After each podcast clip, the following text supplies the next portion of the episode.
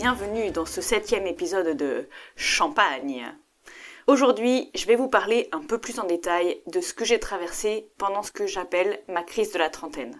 Où j'en étais avant, ce que j'ai ressenti pendant et comment j'ai réussi à m'en sortir. Champagne.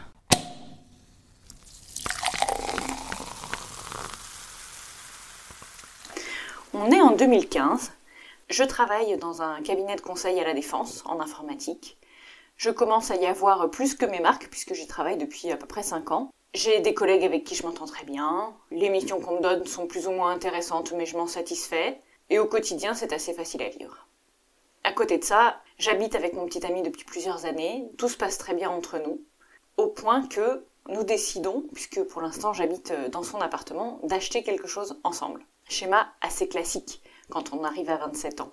Tout allait bien dans ma vie, je me sentais plutôt bien, j'avais une vie sociale épanouie, des nombreux amis sympas, je sortais assez régulièrement, je passais de bons moments, et pour autant euh, j'appréciais euh, les moments simples euh, avec mon copain, tranquille. On partait un peu en vacances, c'était chouette. En vrai, tout allait à peu près bien. Et puis un beau jour, mon copain m'a annoncé qu'il avait mis son appartement en vente pour que on puisse trouver un acheteur rapidement et ainsi se mettre vraiment en route pour acheter un nouvel appart, voire peut-être même une maison ensemble. Et c'est là que je me suis rendu compte que tout ça était réel, en fait. Ce dont on discutait depuis plusieurs mois, l'idée d'acheter ensemble, etc. Certes, quand je discutais, je ne pensais pas que c'était faux, je ne simulais pas, mais j'avais pas conscience qu'il y avait vraiment un, impact sur ma vie. Pour moi, c'était des paroles comme ça, et, certes, euh, on s'était mis d'accord sur le fait qu'on allait le faire. On avait cherché les, régions qui nous plaisaient pour s'installer. Mais pour moi, on n'était pas pressé. Ça allait arriver, mais voilà. Même si j'avais euh, assez envie d'aller euh, visiter des appartements et des maisons parce que c'est une grande passion pour moi. Et le jour où mon copain m'a dit bon bah ça y est, je suis passé à l'agence, j'ai signé un mandat de vente pour l'appart. Là, j'ai eu vraiment un choc. Et quelque part, dans le mur de briques à l'intérieur de moi, il y a une petite pierre qui est tombée et assez rapidement, je pense euh, dans la journée, ça a fait ébranler tout le reste. D'un seul coup, ma peur de l'engagement est ressortie et je me suis posé un million de questions. J'ai commencé par oui, alors ok, il est très bien ce monsieur, on s'entend super bien, ça fait longtemps qu'on se connaît, a priori, y a, tous les feux sont au vert, mais est-ce que peut-être je passe pas à côté d'autre chose? Est-ce qu'il n'y a pas un autre mec sur la planète qui serait qu'un soit mieux pour moi? Est-ce que j'ai vraiment envie de vivre le reste de ma vie avec ce mec-là alors que j'ai que 27 ans, je sais pas non plus, enfin voilà, il me reste encore, euh, je sais pas, 60, 60 ans à vivre, je, je, je ne sais pas si je veux cet homme à mes côtés pour toute ma vie. Oui, je sais, en temps normal, on aurait dû se poser la question avant, mais je sais pas pourquoi, dans mon état d'esprit de l'époque, je me posais pas la question, je voulais pas me la poser en fait. J'avais une vie au jour le jour très simple et relativement heureuse, et d'un coup, me poser cette question du oh, mais est-ce que c'est vraiment l'homme de ma vie? Est-ce que c'est vraiment avec lui que je veux construire ma vie? Faut croire que je me l'étais jamais posé sincèrement et du coup bah j'ai eu besoin de temps pour y réfléchir en fait. Et étant donné que lui était très enthousiaste de se lancer dans ce nouveau projet d'achat commun, il n'a pas du tout, du tout, du tout compris ma réaction. Et j'avoue que je suis même pas sûre de l'avoir présenté en détail. Je pense que le soir en rentrant, on a eu une discussion euh, catastrophique avec moi en pleurs sur le canapé et moi qui lui dis non mais en fait euh, euh, je, peux pas, c'est trop pour moi, je te quitte. L'angoisse de tous les mecs, avoir leur copine qui pète un boulon sans vraiment comprendre pourquoi, alors que tout va bien. Donc à ce moment-là, la période qui suit est un peu compliquée. j'ai par chance un copain qui a un préavis sur son appartement et qui doit le quitter avant, donc il me prête son studio pour quelques semaines, le temps de bah, me poser, je me suis installée chez lui, donc il m'avait juste laissé son canapé lit pour que j'aie de quoi dormir, mais euh, rien d'autre. C'était pas grave, hein, moi j'étais venue avec une valise et juste mes fringues, quoi. J'avais pas non plus euh, masse d'affaires. Et puis, euh, et puis ensuite j'ai trouvé un autre appart, pareil encore une amie de ma mère qui, qui pouvait me louer, qui pouvait me louer un appart à Paris pour quelques mois, donc j'en ai profité ensuite. Et pendant toute cette période où j'ai habité seule, moi qui suis d'un tempérament très extraverti, très sociable, qui adore voir des gens parler, etc., etc. Là, c'était vraiment en mode, euh, enfin, j'ai fait un shutdown, quoi. J'allais travailler, hein.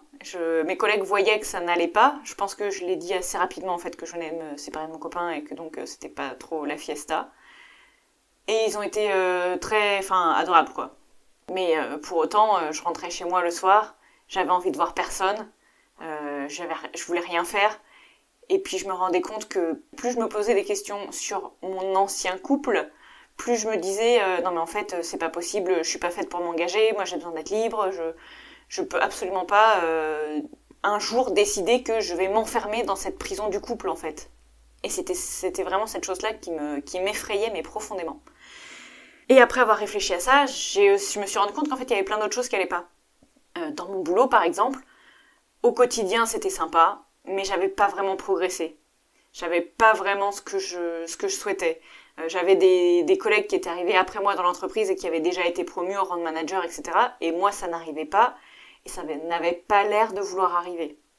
Donc, je me suis pas mal remis en question en disant, mince, est-ce que je suis passé complètement à côté de mon boulot? Est-ce que je fais n'importe quoi?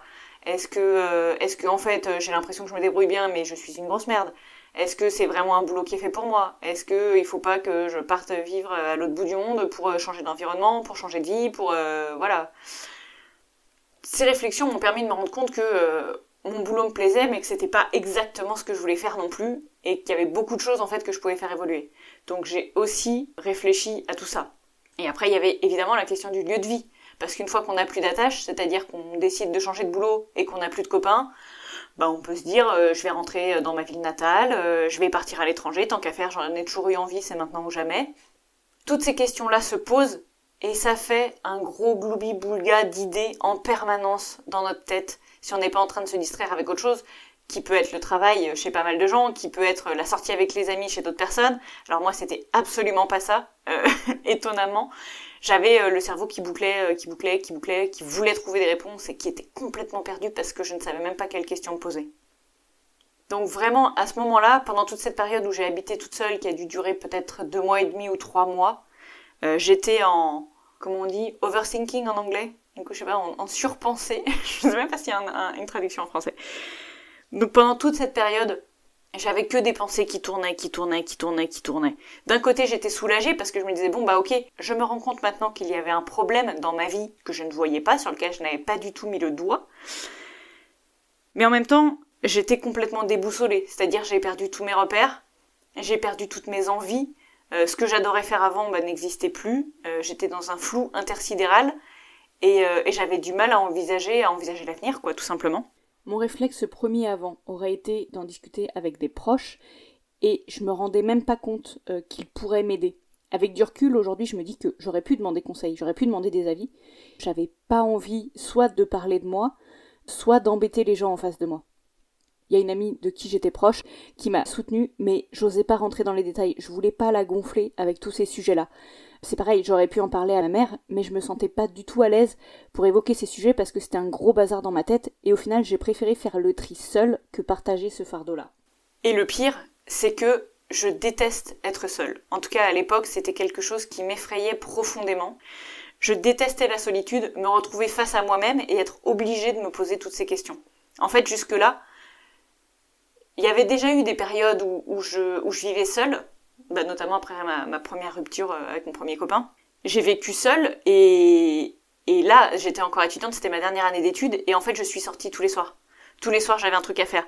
Euh, soit j'allais boire des verres avec des copains, soit j'allais voir des spectacles, des concerts, euh, je faisais du sport, je faisais du théâtre, j'ai fait, enfin voilà, j'ai fait des activités non-stop tous les soirs. Et j'ai un souvenir assez incroyable d'une soirée où je réalise sur le coup des 16 heures que j'ai rien de prévu le soir même. Je suis prise d'une panique incontrôlable et je commence à envoyer des textos à toutes les personnes que j'ai dans mon répertoire en disant Hé coucou. Donc je commence par les amis proches. Hé salut, euh, ça fait longtemps qu'on s'est pas vu, c'est vrai que ça serait bien d'avoir de tes nouvelles, est-ce que tu serais dispo ce soir? Évidemment, euh, la majorité des gens n'est pas dispo à 16h pour le soir même, en tout cas les gens qui sont organisés. Donc j'envoie un message à un ami, deux amis, trois amis, quatre amis, cinq amis, puis au bout d'un moment j'arrive euh, au niveau des connaissances. J'ai ah tiens machin, écoute, je pensais à toi l'autre jour, ça me ferait bien plaisir qu'on aille boire un verre. 7 amis, 8 amis, 9 amis, 10 connaissances, 12 connaissances, 20 personnes que j'ai vaguement croisées, 25 amis d'amis peut-être loin. Et là, j'ai réalisé que, en fait, euh, c'était un problème. j'étais, j'étais vraiment paniquée à l'idée de me retrouver seule. Au final, Euh, j'ai pas, je me souviens plus précisément pour être précise, hein, combien de personnes j'avais contacté et euh, quand est-ce que j'ai réalisé que j'étais en train de faire juste une folie. Donc je suis rentrée chez moi, je me suis assise sur mon lit et je me suis dit bon, euh, bah là tu te rends compte qu'il y a quelque chose qui fait mal. Qu'est-ce que c'est? Je me souviens très bien de cette soirée. Je, alors je suis désolée, je digresse. Hein, là c'était, j'avais 23 ans, 22 ans. Mais, mais c'était ça. C'est juste pour vous représenter l'état d'esprit dans lequel j'étais. Donc ouais, je m'assois sur mon lit je réalise que je suis seule ce soir, que c'est pas grave, hein, mais que je suis seule, et que quand je suis seule et que j'ai rien à faire, parce qu'à l'époque euh, j'étais étudiante, j'avais la télé si vraiment je voulais la regarder, mais enfin j'ai jamais été fan de ça, donc euh, voilà. Euh, j'avais internet, mais bon, une fois que t'as écumé à l'époque, s'il y avait peut-être Facebook, mais il n'y avait pas grand monde dessus. Mais bon, quoi qu'il en soit, voilà, je savais que j'allais m'embêter. Et je me suis dit, ok, en fait, je m'ennuie. Et quand je m'ennuie, qu'est-ce qui se passe? Ben, je réfléchis à, mon avenir, à ma vie, à ce que j'ai envie, à ce qui me plaît, etc. Et je suis terrorisée à l'idée de réfléchir à ça. Parce qu'en fait, je ne sais pas. Je ne sais pas. Et, et j'ai pas envie d'y réfléchir puisque c'est un peu une douleur de réfléchir à tout ça. Donc ça, ça m'est arrivé quand j'avais 22 ans, un soir, une fois, et ça m'avait beaucoup marqué. Et donc ensuite, j'ai tout fait pour que ça ne se reproduise pas, donc à remplir ma vie à coup de, à coup de aller boire un verre, à coup de spectacle, à coup de soirée, à coup de sortie, à coup de, voilà. Et donc là, cinq ans après, je me retrouve dans la même situation, sauf que l'environnement a changé, je suis plus étudiante, je suis à Paris, donc dans une ville où je connais un peu de monde, mais finalement pas tant que ça. Et puis j'ai juste pas envie euh, d'aller au resto, d'aller boire un verre. Je, suis pas dans le mood. Donc j'accepte de me retrouver seule face à moi-même et de regarder un mur blanc en espérant euh, ne pas tomber dans la panique totale. et petit à petit, j'ai été de plus en plus confortable dans cette situation de bah ok, je suis seule, du coup je vais faire des trucs qui m'amusent. Donc à cette période-là, je me suis dit il faut que je me trouve un appart un peu plus long terme. J'avais pas décidé de bouger de Paris, j'avais pas décidé de changer de boulot, mais je me suis dit bon, de toute manière, euh, je vais prendre un appart en location, je vais m'installer, on verra bien combien de temps j'y reste. Et puis, euh, et puis voilà.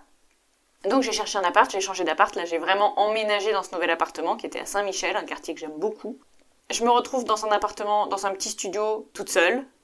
Pareil, j'achète trois meubles histoire d'avoir euh, vraiment euh, le minimum de quoi vivre.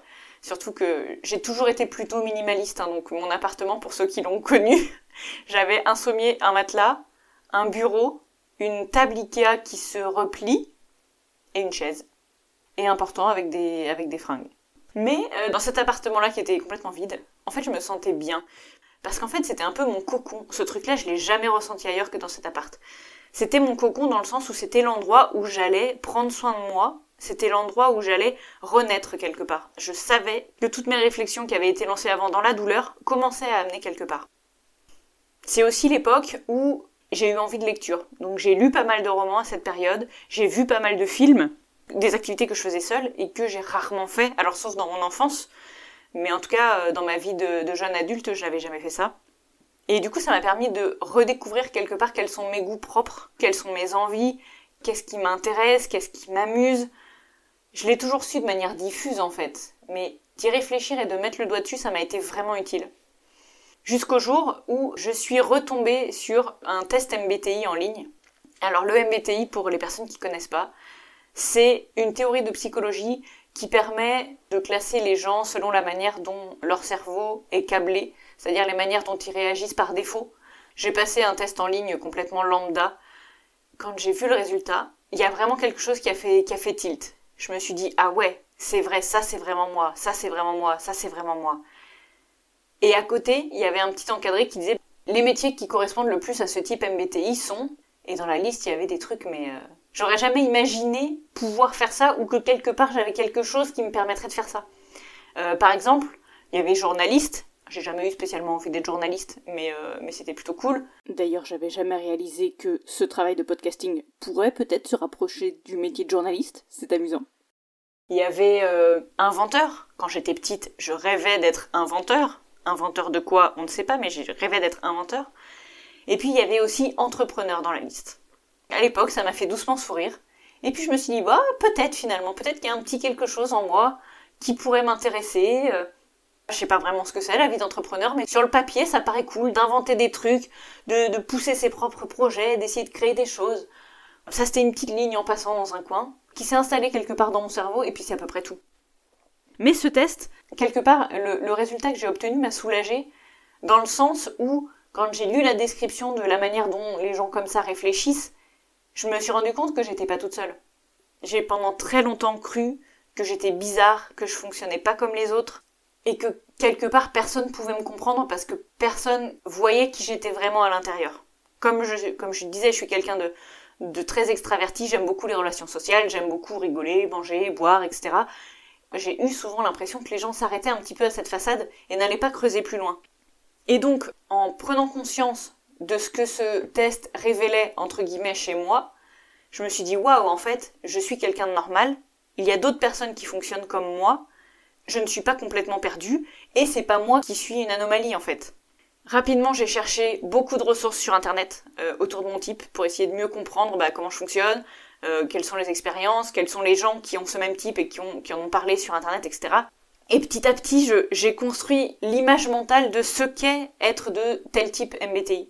Je l'ai construit et je m'y suis attachée. Ça m'était familier et ça m'était étranger quelque part en même temps. Il y avait un côté que j'adorais, auquel je m'identifiais complètement et que je trouvais génial. Et il y avait un côté un peu ambitieux, un peu oser faire des choses nouvelles, un peu qui me plaisait sur le papier, mais que je retrouvais pas en moi. Et petit à petit, je me suis dit, mais en fait, je crois que c'est ça que je veux vraiment profondément et que je m'autorise pas. Et ce truc-là, si j'avais pas fait ce fameux test MBTI en ligne, hein, un test MBTI qui vaut pas grand chose, euh, maintenant que je suis formée, je, vois que ça vaut pas grand chose, mais si j'avais pas fait ce test en ligne là, j'aurais jamais mis le doigt sur ces trucs-là, et je pense que j'aurais mis peut-être six mois de plus à parcourir le même chemin, à arriver aux mêmes conclusions, si, tant est que j'y sois arrivée. En parallèle de ma découverte du MBTI, j'ai continué à creuser euh, bah, ma connaissance de moi, euh, ce que j'aime faire, ce que je fais bien, ce que je valorise, ce que j'aime chez les autres, euh, ce que j'aime pas chez les autres, ce que j'aime pas chez moi. Et toutes ces questions-là, elles ont vraiment été fondamentales en fait dans la construction de mon identité d'adulte. Parce que jusque-là, j'étais encore adolescente, euh, dans le sens où vivre au jour le jour, c'est quand même encore un peu être adolescent, quoi, en fait. En parallèle de ces réflexions, je suis toujours en contact plus ou moins euh, lointain avec mon ancien petit ami. On se revoit quelques fois. Il me soutient vraiment dans ma démarche. Il me laisse complètement libre de euh, prendre mon temps, de réfléchir. Il n'est absolument pas demandeur en rien. Et euh, même si on se voyait pas forcément fréquemment, euh, c'était toujours une bouffée d'air frais de le, retrouver. Arrive ce qu'il arrive, bah nous, retombons amoureux à considérer que ça s'était un moment arrêté. Et, et, je prends conscience que bah en fait c'est avec lui que j'ai envie de vivre ma vie. Donc avec un an de retard, je lui partage la conclusion à laquelle je suis arrivée. Par chance, c'est un mec génial, donc il comprend. Et donc au final, euh, bah, nous décidons de nous réinstaller ensemble. Alors lui, entre-temps, puisqu'il avait dû vendre son appartement, il avait acheté autre chose. Nous avons décidé que j'allais venir m'installer chez lui. Et donc j'en ai profité, comme il avait changé de zone géographique dans la région parisienne, pour me dire que c'était le bon moment pour changer de boulot. Donc j'ai cherché un nouveau travail, euh, pas très loin de là où il était quelque chose qui me correspond mieux, qui arrivait en fait à point nommé dans ma réflexion. Et donc voilà, euh, début janvier 2017, j'ai commencé un nouveau job. Ça fait six ans que j'habite dans cette nouvelle maison, que j'ai mon nouveau travail, que j'ai établi la base de la colonne de ma vie en fait. Euh, Jusque-là, j'étais euh, sur un terrain vierge, quoi. Il y avait des trucs empilés les uns sur les autres, mais qui tenaient pas droit. Et là, je me rends vraiment compte que il m'a fallu le temps de, tout démonter un par un, de virer mes blocs de pierre un par un, de couper les ronces, d'aplanir le sol, de faire ma chape en béton. Et là, je pouvais commencer à poser vraiment les pierres de ma colonne, quoi, les pierres de ma vie. Et vraiment, ça a été salvateur. Parce qu'à partir de là, j'ai retrouvé le goût en plein de choses que j'avais perdues. J'ai fait aussi un peu mes priorités, puisqu'au final, moi qui sortais vraiment beaucoup avant, de manière à un peu oublier, enfin, ne pas me poser les questions qui font mal, j'ai pris conscience de ça et donc j'ai bah, arrêté de le faire. Évidemment, j'ai continué à voir mes amis, etc. Mais au lieu de dire oui tout de suite par défaut quand on me propose quelque chose, j'ai pris le temps d'y réfléchir parce que je savais que je pouvais faire d'autres choses en rentrant chez moi que passer du temps seul à lire, à apprendre, à se former, c'était quelque chose qui au final, euh, j'ai mis longtemps à l'apprendre, mais en fait qui me faisait plaisir. Et le plaisir ne vient pas que du lien avec l'autre, mais il venait aussi de la réflexion, de la curiosité, de la découverte. Et sans cette étape-là, qui a duré un peu plus d'un an et demi, j'aurais pas pu construire la suite de ma vie euh, telle qu'elle est aujourd'hui. Et j'ai vraiment avancé depuis cette date. En fait, maintenant que les bases sont fixées, ben, je sais où je vais, je sais dans quelle direction je vais. Six ans après cette euh, période euh, difficile, je réalise que c'était en fait que la première étape, mais une première étape importante et cruciale. Et le truc qui est dingue, c'est que pour en avoir parlé à pas mal de personnes euh, que j'ai rencontrées depuis, j'ai rencontré beaucoup de personnes qui avaient eu ce passage à vide entre guillemets. Alors moi je dis la crise de la trentaine, elle m'est arrivée un peu, avant 30 ans, mais c'est pour, euh, pour faciliter les choses. Les personnes que j'ai rencontrées, elles ont pu avoir ce passage à vide entre leurs 25, 30, 35 alors après, c'est vrai que c'est différent. Les personnes qui ont eu des enfants, elles peuvent avoir cette crise existentielle-là euh, après, une fois que leurs enfants commencent à être un peu plus grands. Et il y a aussi les personnes qui, comme moi, euh, l'ont vécu dans le dur sans même avoir pensé que quelqu'un pourrait les aider dans cette épreuve. C'est aussi pour ça que je voulais partager mon expérience parce que peut-être que euh, certains d'entre vous ont vécu ça, peut-être que certains d'entre vous sont en train de vivre ça, et peut-être que certains d'entre vous ne se doutent pas qu'un jour ils arriveront dans cette situation. Alors évidemment, les déclencheurs seront différents pour tout le monde, on est bien d'accord, mais je pense que c'est sain à un moment d'accepter de se poser toutes ces questions. Si aujourd'hui vous avez l'impression que tout va bien dans votre vie, posez-vous la question.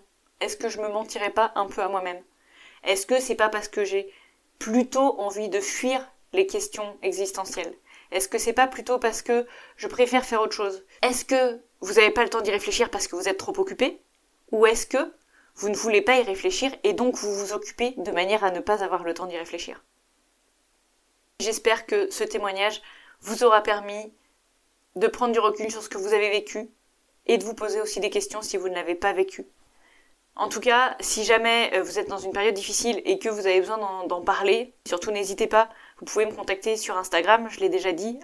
Si vous cherchez des conseils, je peux aussi essayer de vous aider à la hauteur de ce que moi j'ai vécu et de ce que je connais de la vie, c'est-à-dire euh, pas grand-chose.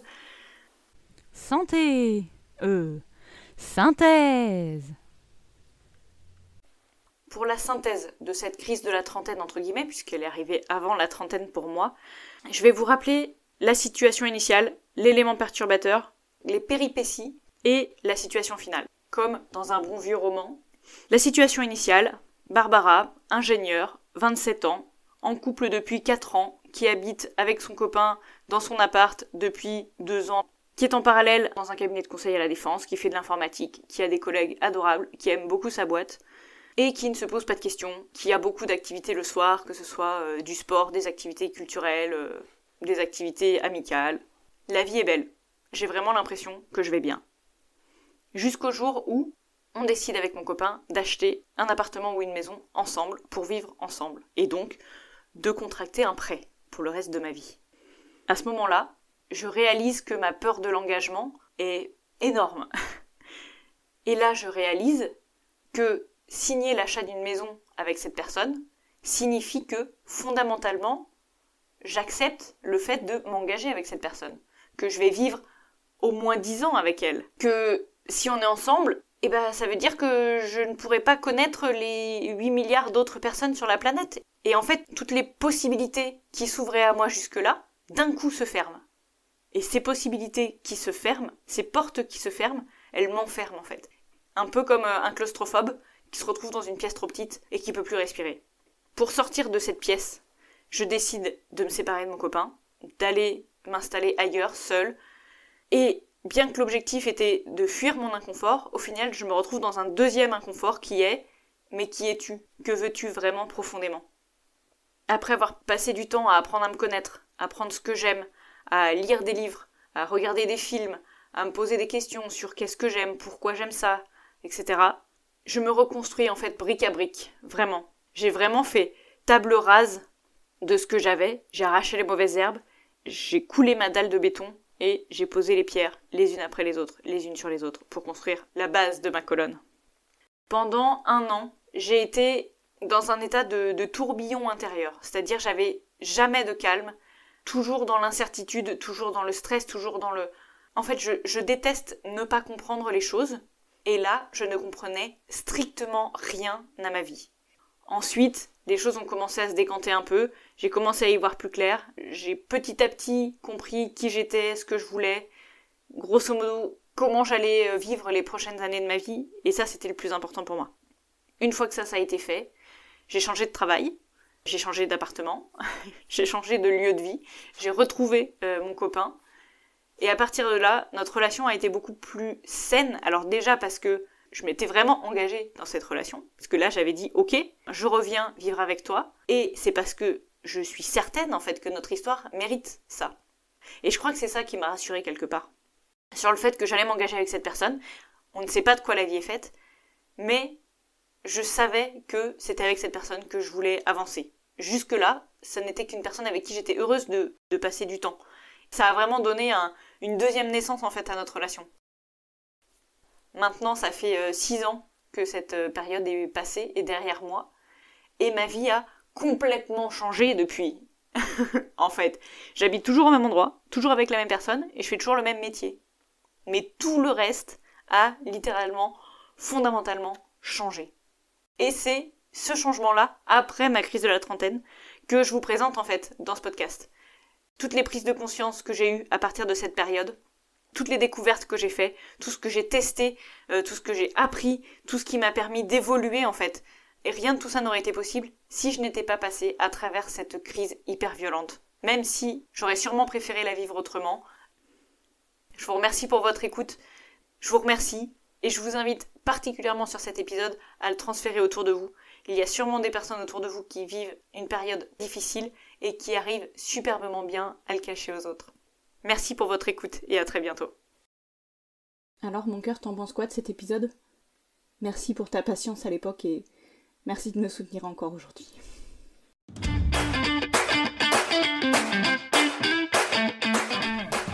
Merci à vous d'avoir écouté cet épisode de Champagne. Champagne, c'est le podcast dans lequel je vous partage mes récentes découvertes qui m'ont permis un changement d'état d'esprit incroyable dans les cinq dernières années. J'espère ainsi vous donner envie de creuser des sujets qui ne vous seraient jamais passés à l'esprit et peut-être envisager de changer votre vie. Vous pouvez suivre le podcast sur Instagram, champagne-du-bas, point point d'exclamation écrit en toutes lettres, puisqu'on ne peut pas mettre de signe de ponctuation dans le nom d'un compte Instagram, j'ai découvert ça. J'attends là-bas vos commentaires, questions, feedback pour m'aider à améliorer le podcast et à répondre à vos questions d'aujourd'hui. Je vous souhaite une très bonne écoute et à la semaine prochaine.